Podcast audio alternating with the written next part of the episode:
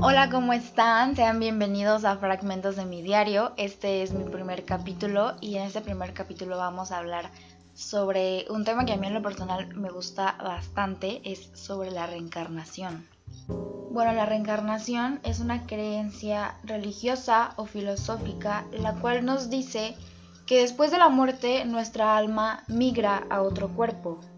Lo habitual es entender esta esencia del individuo como el alma, aunque también se puede decir que aquello que regresa después de la muerte es solamente energía.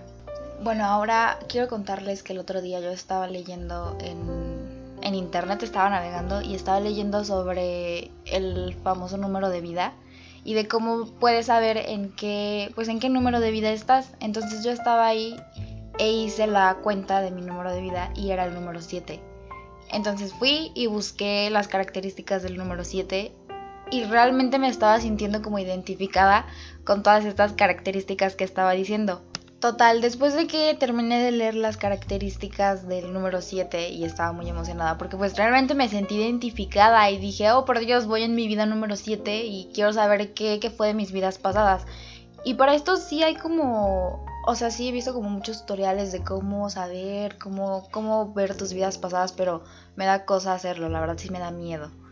Total, después de que saqué mis resultados, estaba platicando con mis amigos y empezamos a hablar sobre ese tema de la reencarnación.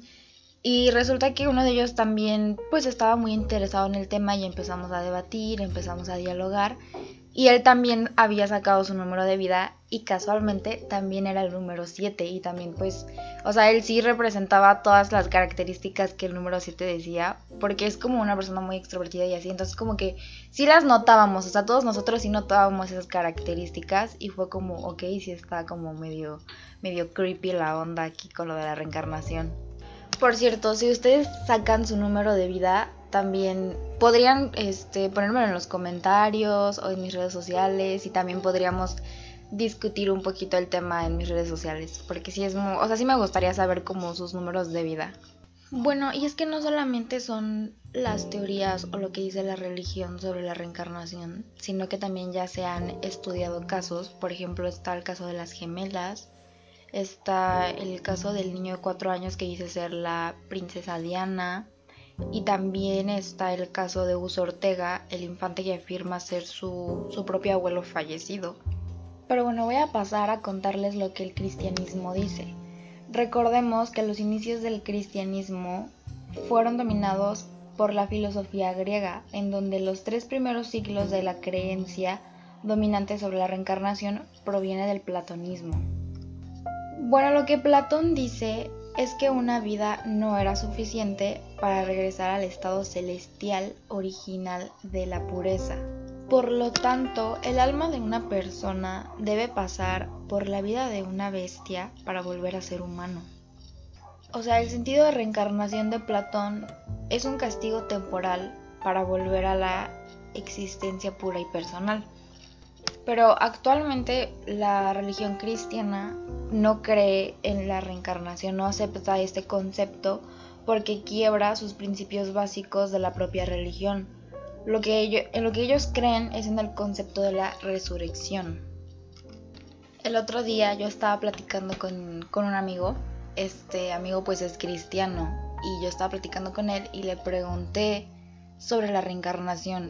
Y no se molestó obviamente para nada, pero sí fue como, oye, no, ¿sabes? No sé, su expresión fue como de, no, no molestia, pero sí como de disgusto y él dijo como que la, no, la reencarnación no existe, la, la religión cristiana no cree en la reencarnación y él estaba como muy apegado a la idea de que pues después de la muerte existe el cielo y el infierno.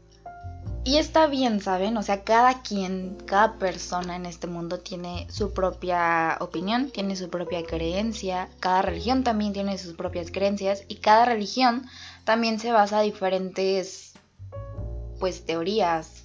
Igual yo también platicando con este con este amigo también yo le contaba sobre la Divina Comedia de Dante, donde habla sobre los siete infiernos. Y él absolutamente luego, luego hasta se empezó a reír, parece que le hubiera contado un chiste.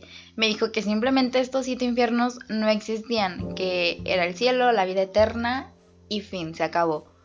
Pero lo personal, a mí, o sea, es que soy una persona muy curiosa. A mí me gusta pues leer todo esto y la Divina Comedia de antes sí me gusta demasiado. Estos siete infiernos me parecen muy interesantes y me gustan mucho. Bueno, ahora les voy a contar un poco lo que el budismo cree sobre la reencarnación. Bueno, la reencarnación budista fue el primer concepto que se tuvo acerca de la reencarnación y generalmente este es el que más suele extrañar a las personas ya que no solo es difícil de entender, sino que también es muy difícil de explicar. Bueno, la reencarnación budista habla de que de alguna manera hay algo nuestro que se mantiene en lo que nos rodea. Y lo que plantea esta teoría es que hay una existencia distinta luego de la muerte. Ahora, en el caso de la reencarnación budista, debemos decir que el ciclo abarca unos seis estados de la existencia, los cuales deben ser atravesados por todos aquellos seres dotados de sensibilidad que tengan que cumplir con una ley del karma por errores cometidos anteriormente. Esto del karma ya lo habíamos mencionado también en el hinduismo. Bueno, retomando los seis estados de la existencia, los cuales son los dioses, seres elementales, humanos, animales, fantasmas y habitantes del infierno. Y solo en el estado humano un ser tiene la posibilidad de lograr su despertar espiritual, liberándose de la rueda de reencarnación. De todas formas, la teoría de la reencarnación budista asegura que una persona puede decidir si quiere volver a nacer después de la muerte. Tanto como el hinduismo y la reencarnación budista implica una carga o castigo, ya que ellos ven el renacimiento como una desgracia.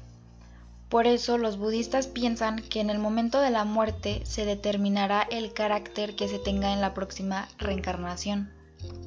Esta es la explicación por la cual las muertes budistas siempre deben ser adecuadas y representan uno de los momentos fundamentales de la religión, ya que según dicen, la reencarnación budista permite que una persona elija cuál será el próximo vientre materno del que nacerá. Bueno, esto es un poco de lo que el budismo nos dice acerca de la reencarnación.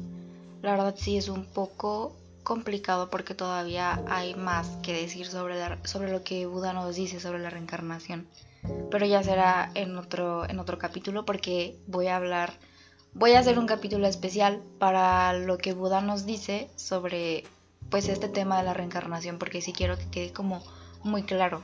Bueno, esto va a ser todo por el capítulo de hoy. Espero que les haya gustado mi primer capítulo de podcast y también que lo hayan disfrutado mucho y que vayan pues a contarme a mis redes sociales sobre lo que piensan sobre este tema para también saber sus opiniones. Y espero que también hagan lo, que les dije del número de vida porque también eso me parece un tema pues interesante y no sé divertido ahí ver tus características planteadas en un número. También aprovechando que van a estar por mi Instagram comentándome sus números de vida también pueden compartirme algún tema que a ustedes les interese y que quieran que lo debata aquí con alguna persona que voy a invitar para mi próximo capítulo. Así que estén muy pendiente porque el próximo capítulo va a estar muy interesante. Y pues nada, gracias por estar el día de hoy aquí acompañándome en la inauguración de nuestro primer capítulo de Fragmentos de mi diario.